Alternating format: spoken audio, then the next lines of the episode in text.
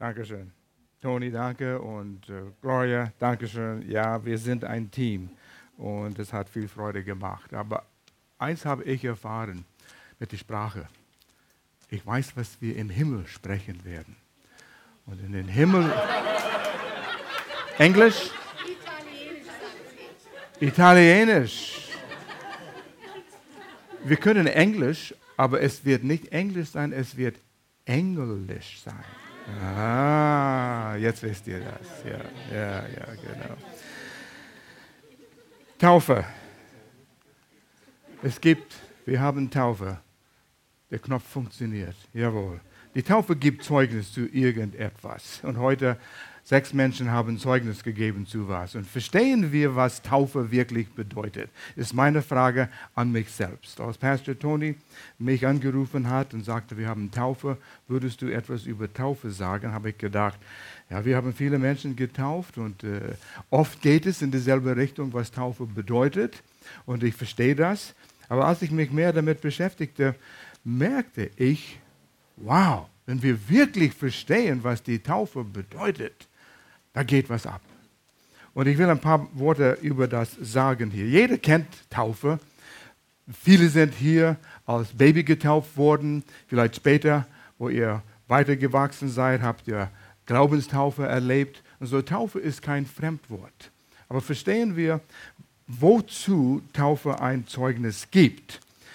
Ein Zeremonie, ein Ritual, so wie Wassertaufe, was, wir, was ihr heute erlebt habt hier im, Baggersee. Der Ritual allein endet kein Mensch, ist nicht sein Herz.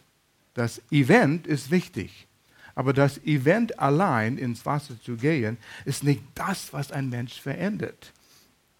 Ein Mann, Erhard Bauer, fiktiv ist nur eine Geschichte, äh, als er zur Ruhe kam, also in den Ruhestand ging, ziehte er weg von der Stadt in einem kleinen Dorf irgendwo weiter weg, wo er ein ruhiges Lebensende genießen könnte. Und bald hatte er erfahren, dass er als Evangelischer der Einzige in einem katholischen Dorf war. Das ging okay, kein großes Problem. Aber bald entstand ein Problem. Er genoss es, freitags sein dicke Rindersteaks zu grillen. Und das duftete über dieses katholische Dorf. Und die dürften kein rotes Fleisch freitags essen, aber er hatte die Gewohnheit, immer freitags diesen wunderschönen Steaks zu grillen. Es war ein Problem, weil die anderen dürften das nicht essen. Und so die Dorfälteste kamen zu Erhard und sagte, wir haben ein Problem und hat es erklärt und sagte, du bist äh, evangelisch, die nächste evangelische Gemeinde ist weit weg und äh, es wäre besser, wenn du einer von uns wirst. Dann könnten wir alles gemeinsam machen. Aha, die hatten einen Hintergedanken hier, warum sie das sagen wollen. Ja? Und so sagte er, okay, warum nicht?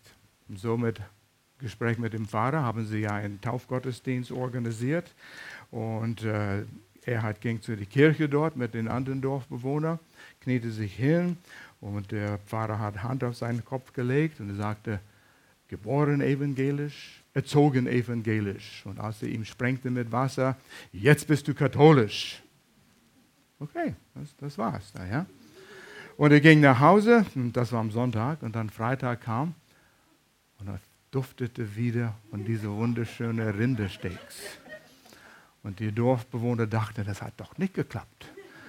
Und die gingen ein bisschen näher zu, wo, wo Erhard wohnte. Und sie hörten, wie er da gegrillt hat, was er sprach. Er sagte, Rindersteak geboren, Rindersteak erzogen. Und als er mit Pfeffer und Salz das äh, sprengte, sagte jetzt bist du Fisch.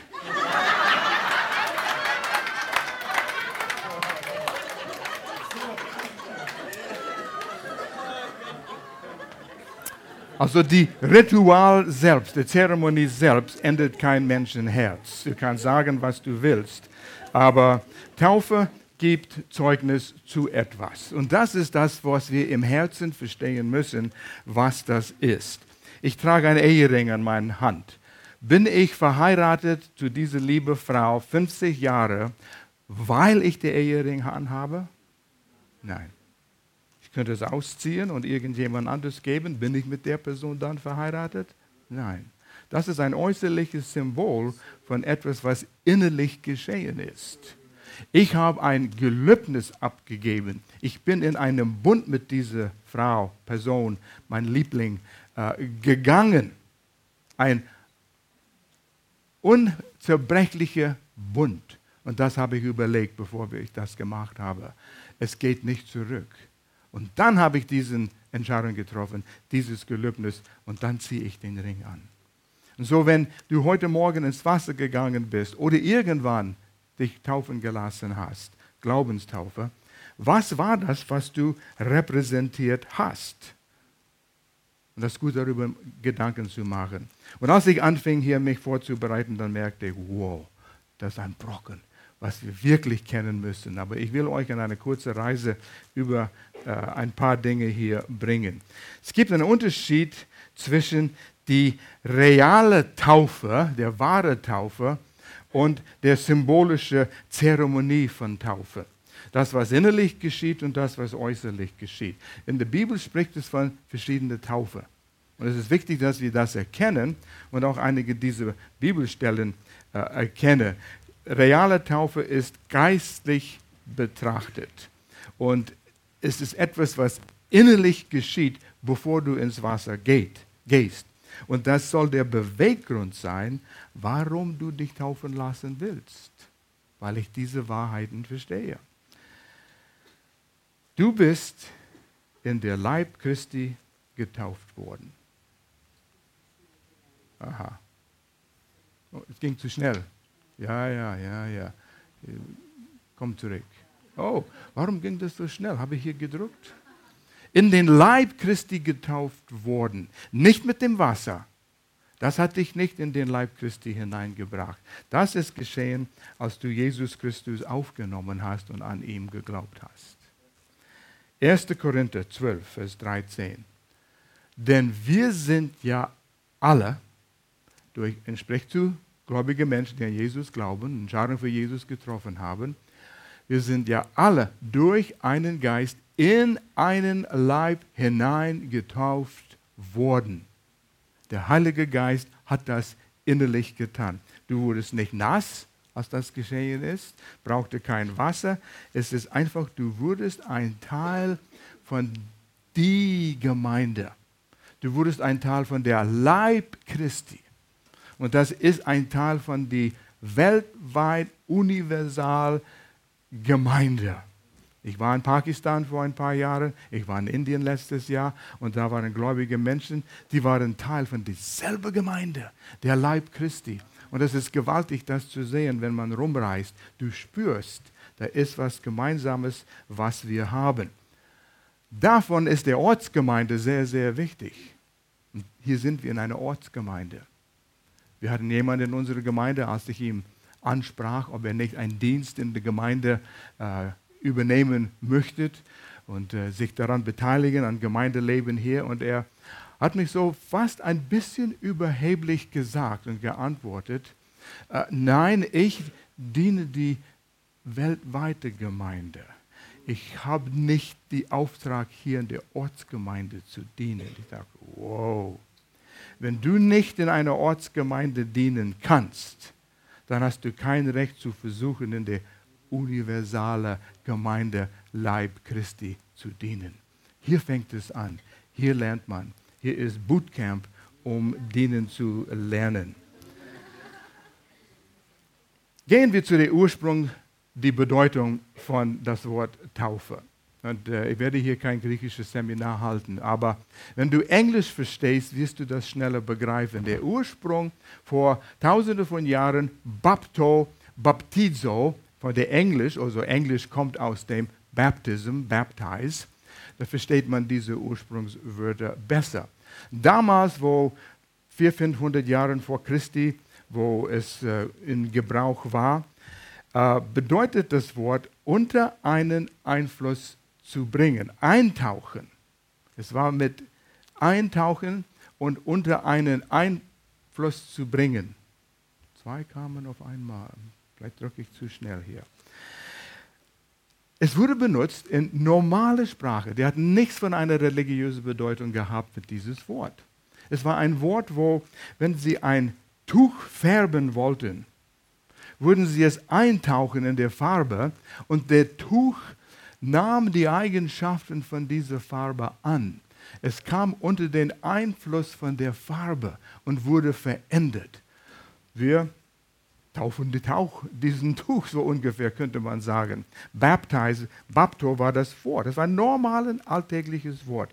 Nichts religiöses oder kultisch damit gemeint. Es wurde benutzt, um zu beschreiben, wenn der Zustand von etwas wie ein Tuch in Farbe verändert wurde. Zustand verändert.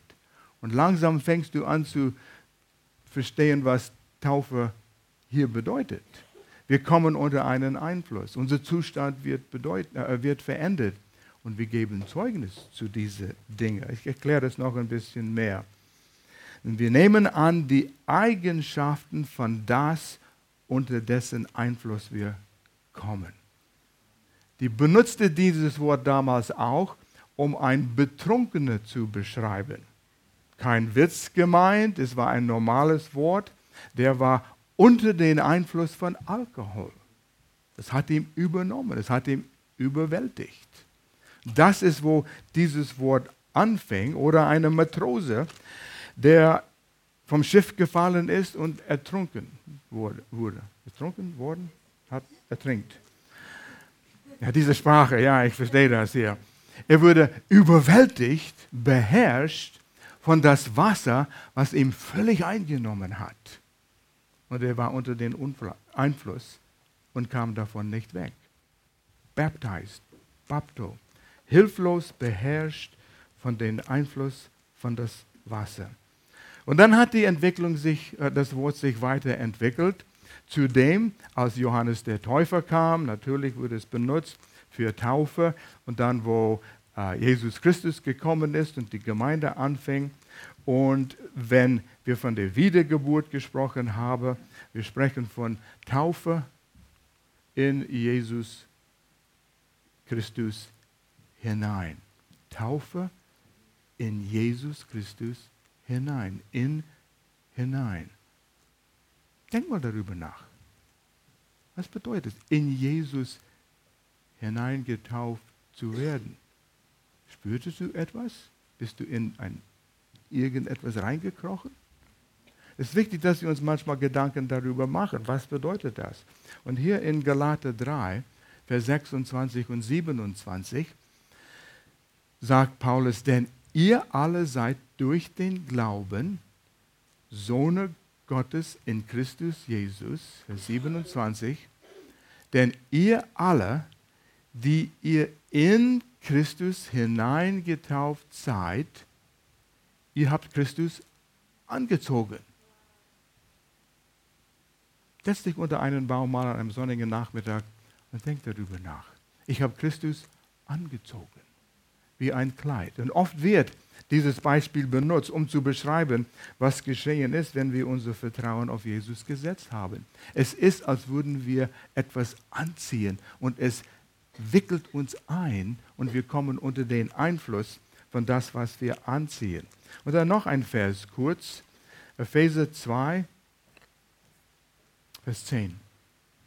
Neues Leben Übersetzung. Denn wir sind Gottes Schöpfung. Er hat uns in Christus Jesus neu geschaffen. Er hat nicht einfach, er hat dich neu geschaffen, sondern in Christus Jesus neu geschaffen. Da war ein Einfluss, da ist ein Einfluss, was über uns kommt, wenn wir Jesus aufnehmen, und es macht uns zu neuer Kreaturen. Gott sei Dank. Wir bleiben nicht das Alte. Und als sechs Menschen ins Wasser heute gegangen sind, gaben sie Zeugnis zu dem. Wir kommen unter den Einfluss von das Wasser und das Bild natürlich, dass wir hingelegt sind und sterben das alte Leben und stehen auf zum neuen Leben. Unser Zustand wurde verändert. Wir sind neu geschaffen in Jesus Christus. Durch den Glauben, nicht durchs Wasser, durch den Glauben. Und das Wasser ist ein Symbol dann von dieses Eintauchen in Jesus Christus. Wir nehmen seine Eigenschaften an. Und da könnten wir lang sprechen über diese Dinge, aber eins möchte ich ein paar Mal heute betonen. Wir nehmen die Gerechtigkeit Jesus an, seine Eigenschaft vor seinem Vater. Steht Jesus gerecht vor Gott? Hat er jemals gesündigt, dass, er, dass es ihm ungerecht gemacht hat? Nein, er war immer gerecht. Und er schreibt uns das gut auf unserem Konto zu. Schreibt es zu, schreibt es auf. Du hast es. Was er hat, hast du. Seine Gerechtigkeit vor Gott. Und Leute, prägt das ein. Ich erlebe zu viele Christen. Sie nehmen, sie nehmen den Schritt und entscheiden sich für Jesus, danken den Herrn für Sündenvergebung und dann drei Tage später denken sie, sie haben gesündigt, sie sind schlecht und Gott will sie nicht mehr haben, Gott liebt sie nicht mehr so sehr. Du hast und bist gerecht und hast die Gerechtigkeit Jesus vor Gott. Heute, morgen, übermorgen, nächsten Monat, nächsten Jahr, egal was du tust, deine Position vor Gott bleibt. Und wenn ich sündige, ja, bekenne es. Vergebung ist erledigt, aber deine Position bleibt. Wow. Wenn du das begreifst, dann kannst du anfangen, in, in Sieg zu leben.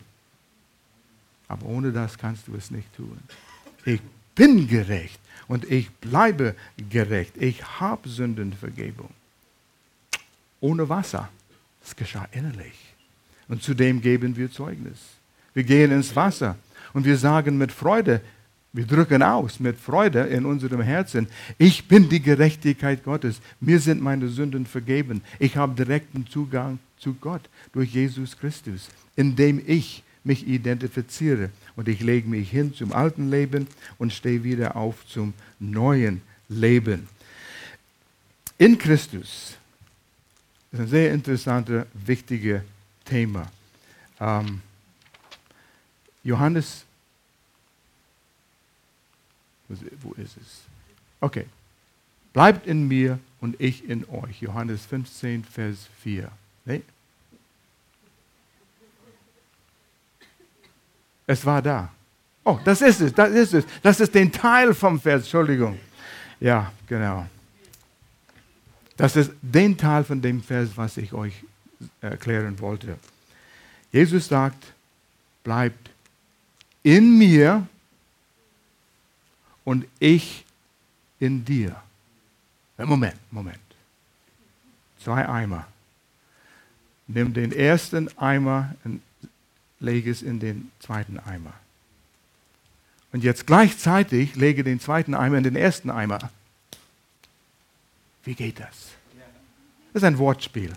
Und wer schreibt, benutzt Wortspiele, um zu beschreiben, wie eng diese Beziehung mit Jesus Christus ist. Wenn du so schaust, bist du in Jesus. Wenn du so schaust, dann ist er in dir. Der ist kein Ausweg. Du bist mit ihm eng verbunden. Bleibe in mir, wohne in mir. Bleib dort Tag ein, Tag auch aus. Du gehst nicht wenn du zum Gottesdienst kommst und so sagst, jetzt bin ich in Jesus Christus. Und dann gehst du raus und tschüss. Nein, das geht nicht. Du bist in Jesus Christus. Ich wollte sagen, vom Augenblick, wo du aufwachst, vom Augenblick, wo du einschläfst, auch dann bist du in Jesus. Nur du kommst nie raus. Nie, nie. Und was bedeutet das? Er ist in mir. Er will mir führen, er will mir leiten. Wenn ich das begreife, ich zeuge das mit der Taufe, kann ich in Sieg leben. Und zu oft, man lebt in Sieg und dann fällt man runter. Irgendetwas geschieht, ah, Gott liebt mich nicht. Da muss man wieder hochklettern. Aber wenn diese Wahrheiten tief in uns sind, dann bleiben die dort. Und oft hilft es, wenn wir darüber nachdenken, vor der Wassertaufe und dann in das Event, die, die Tat, sich taufen zu lassen vor Menschen, versiegelt es in unserem Herzen. Das ist manchmal das, was es dann tut. Als ich in der Schule, die, du hast Masters-Titel erwähnt. Was ist ein Titel? Es ist nichts, wenn du das nicht benutzen kannst, wenn du es nicht gebrauchen kannst. Und ich bin sehr dankbar für meine Ausbildung. Und so, als ich in der Schule war, habe ich einiges gelehrt und ich hatte eine Liste aufgeschrieben von Dingen, die geschehen bei der Wiedergeburt. Wenn du neu hier bist und du sagst, was ist Wiedergeburt? Ist das Esoterik oder so? Viele Gruppen, Sekten Religionen benutzen das Wort Wiedergeburt. Aber ich spreche davon, wo du dein Vertrauen auf Jesus gesetzt hast, weil er an das Kreuz für dich ging, nahm deine Sündenschuld auf sich und ist gestorben, bezahlte den Preis und ist wieder auferstanden und du glaubst es. Geist Gottes kommt in deinem Geist und du bist wiedergeboren. Und davon spreche ich, wenn ich von der Wiedergeburt äh, spreche. Und dann, ich lese sie nicht alle, 25. Das ist interessant. Ich lese euch ein paar Dinge hier, die geschehen sind. In dem Augenblick, ohne dass du was gespürt hast. Es war nicht ein Splash von Wasser. Wow, da, da war es, da war es, ich habe es gespürt. Nein, und wo der Heilige Geist in dir gekommen ist, das war nicht so ein Wupp, wum, wum, wum, Du spürtest gar nichts. Er kam rein. Ja, wie weiß ich, dass er drin ist? Ich habe mein Wort, die Bibel, da steht es geschrieben, ich glaube es. Und das macht es real. Glaube ist mächtig. Hier ist eins, was geschehen ist. Du bist vom Reich Satan ins Reich Gottes hindurchgedrungen. Du warst in diesem Reich und du kamst da nicht raus. Hoffnungslos verurteilt für eine ewige Verdammnis. Ohne Gott. Du könntest nicht rauskommen. Du wolltest. Du könntest dich auch nicht helfen, die Dinge, die du tust. Du wolltest diese Dinge nicht tun und einige Angewohnheiten nicht tun. Du wolltest lieb zu deinem Ehepartner sein und du wolltest richtig leben, aber du konntest nicht. Und du wolltest Dinge tun, die dir Freude machen, aber solltest nicht. Aber du könntest dir nicht helfen. Aber in dem Augenblick, wo du wiedergeboren wurdest, hat Jesus gesagt, komm, sofort ins Reich des Lichtes, im Reich des Sohnes Jesus Christus. Du bist dort. Ja, aber ich habe immer noch Herausforderungen, habe immer noch Versuchungen. Das muss noch geändert werden. Das kommt noch. Aber du bist dort und der Feind Satan hat kein Recht mehr. Aber es ist, wenn wir ihm das Recht geben, dass wir anfangen zu fallen. Entschuldigung, ich will kein trockener Prediger werden hier.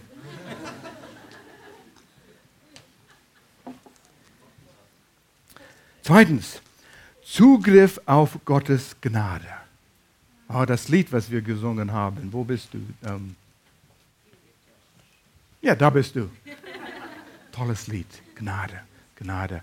Wer die Bedeutung von Gnade begreift, und ich meine wirklich begreift, ich habe es nicht verdient, aber nur aus Liebe zu mir, uns, reine Gnade, was wir nicht verdient hatten, hat er mich gerettet. Seine Liebe für mich ist nicht mal verdient. Wenn du Gnade verstehst, du kommst zu den Punkten, wo du sagst, Gnade ist nicht logisch, Gnade ist nicht fair, ich hätte was anderes verdient. Es ist absurd. Es ist irgendwie nicht richtig. Aber Gott ist viel größer als unsere Logik. Gnade ist sowas von gewaltig. Und du erkennst deinen Zustand vorher und was Gott für dich getan hat. Es überwältigt dich. Und dafür will man ins Wasser gehen, Zeugnis zu geben. Mein Gott, mein Jesus liebte mich mit einer bedingungslosen Liebe, den ich nicht verdient hatte.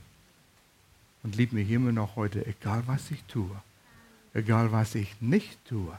Er liebt mich genauso, wie er immer ge mir geliebt hat. Und er wird mich nicht mehr lieben und nicht weniger lieben. Morgen sagst du, ich habe wieder Mist gebaut. Oh, Gott sagt, ja und? Jesus ist auch für das gestorben. Hat deine Position nicht geändert. Wir sind adoptiert worden. Seine Kinder geworden. Wir haben zwei Enkelkinder. Die sind adoptiert worden. Die sind genauso wie unsere eigenen Kinder. Wir haben überlegt vorher, wie wird es sein? Nicht unser eigenes Fleisch und Blut. Aber wenn du diese Entscheidung triffst, sie anzunehmen in eurer Familie, und das haben wir getan, das ist was Besonderes an dem. Du bist auserwählt worden. Wir wollten, die wollten, unsere Kinder, wollten diese zwei Enkelkinder. Miterbe mit Christus. Wow. Miterbe mit Christus. Was er erbt, erbe ich. Mit, Miterbe. Ja, wir müssen mal ins Wort gehen und mal sehen, was Jesus noch erbt. Was kommt auf uns zu? Und das habe ich erwähnt, Christus wohnt in uns. Egal was du tust, schlägst deinen Ehepartner, trittst die Katze, bist bös, hast Lüge erzählt. Jesus ist immer noch in dir. Er sagt, komm her, du brauchst meine Liebe jetzt. Vergebung. Dies ist die wahre Taufe, die reale Taufe, was geschehen ist. Und das alles geschah bei der Wiedergeburt. Ohne dass du das gewusst hast. Und je mehr und mehr erfahren wir das. Du bist unter den Einfluss des Heiligen Geistes gekommen. Und da müssen wir auch viel lernen über das, was das bedeutet. Epheser 1, Vers 13. Durch Christus habt ihr nun die Wahrheit gehört die gute Botschaft, dass Gott euch rettet. Haben die Botschaft gehört? Frohe Botschaft, Good News.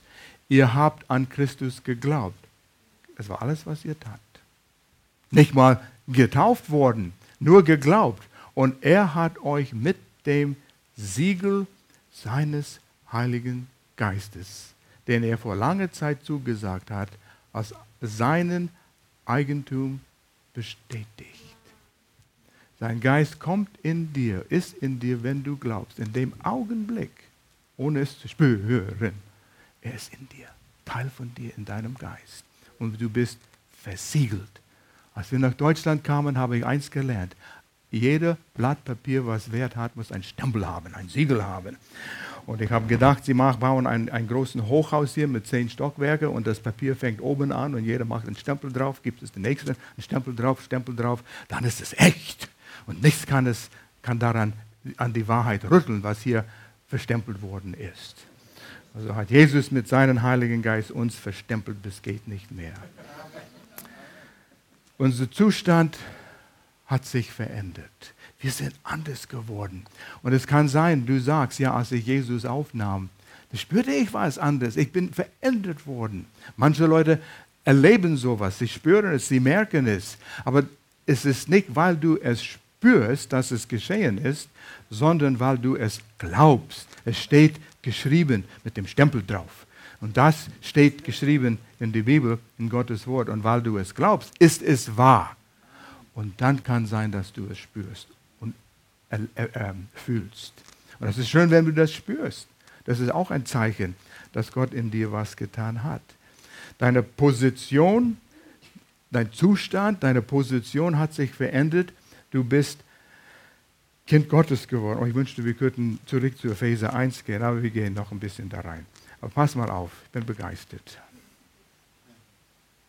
Wenn ich das bisschen bis jetzt zusammenfasse, all das gehört zu Gottes Heilsplan. Gott hatte ein Dilemma, gleich von Anfang an. Der Mensch hat gesündigt. Der Mensch würde von durch Sünde die Versuchung von Satan von Gott getrennt. Und Gottes Plan wurde durchgestrichen. Satan meinte, er hat gewonnen. Muss ein Preis bezahlt werden für die Sünde. Und Gott sagt, weil er ein gerechter Gott ist, sein Charakter verlangt Blutvergießung für die Vergebung der Sünde. Wenn du und ich unser Leben geben würden als Bezahlung für unsere Sünde, wir würden ewig verloren bleiben. Es muss ein gerechter, vollkommener Opfer sein. Gott hat nicht seinen Kopf gekratzt, aber so wie wir Menschen sind, wir würden unseren Kopf kratzen, was machen wir denn hier? Der ist kein gerechter Mensch. Nicht einer.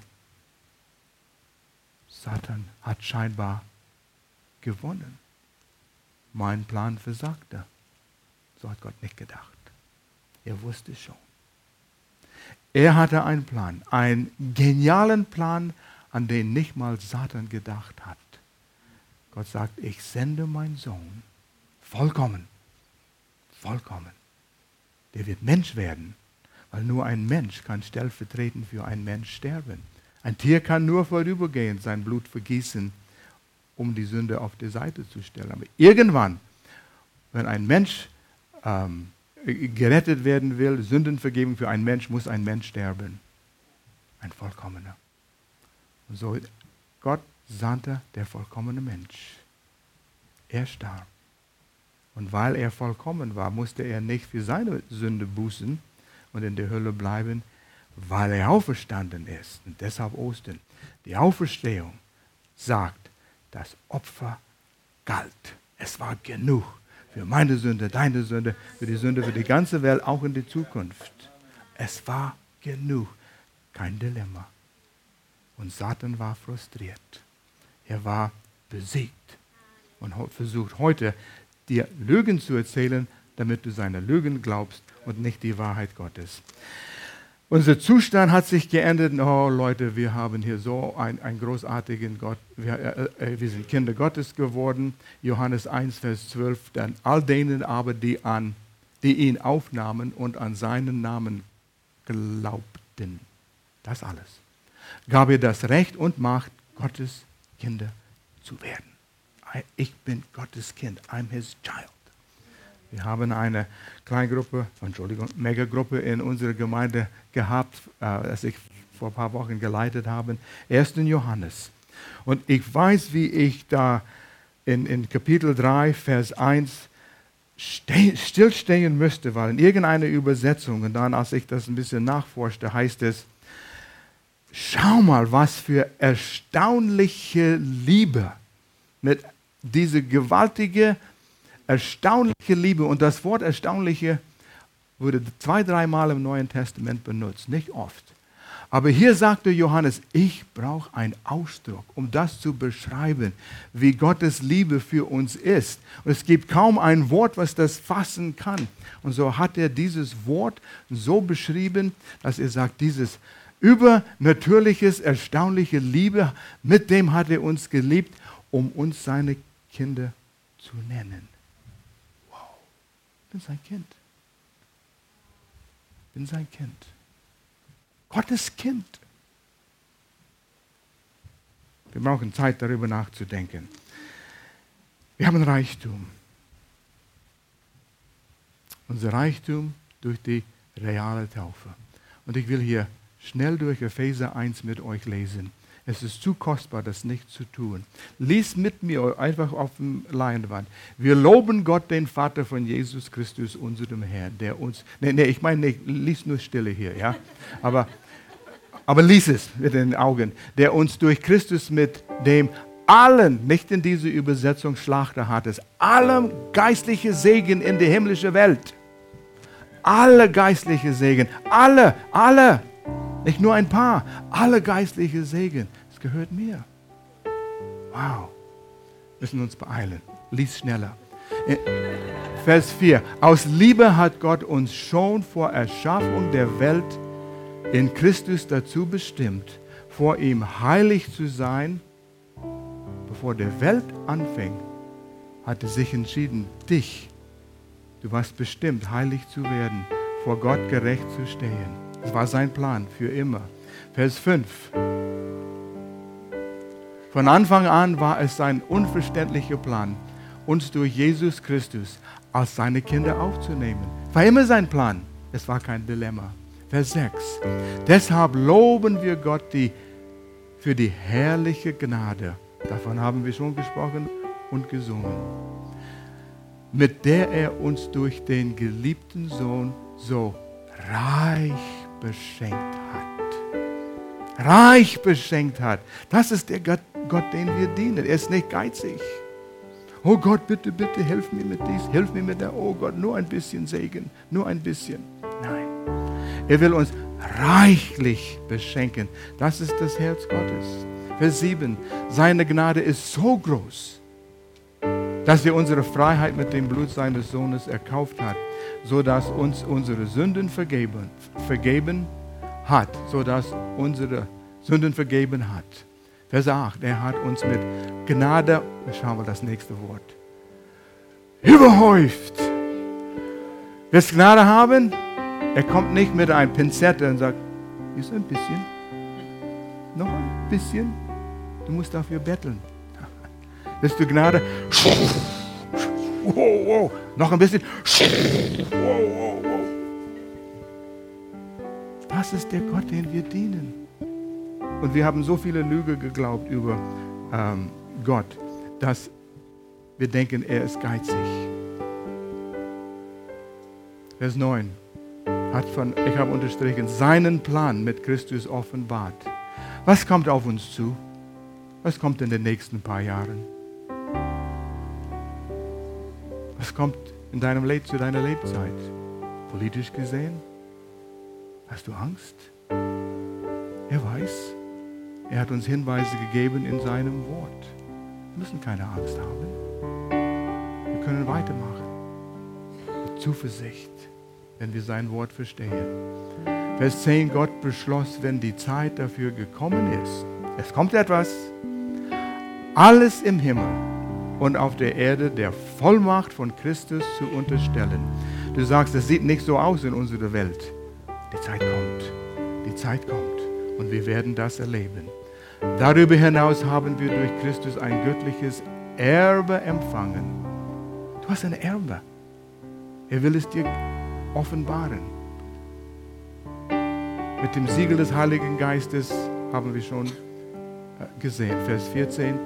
Der Heilige Geist ist die Garantie dafür, dass er uns alles geben wird, was er uns versprochen hat und dass wir sein Eigentum sind zum Lob seiner Herrlichkeit.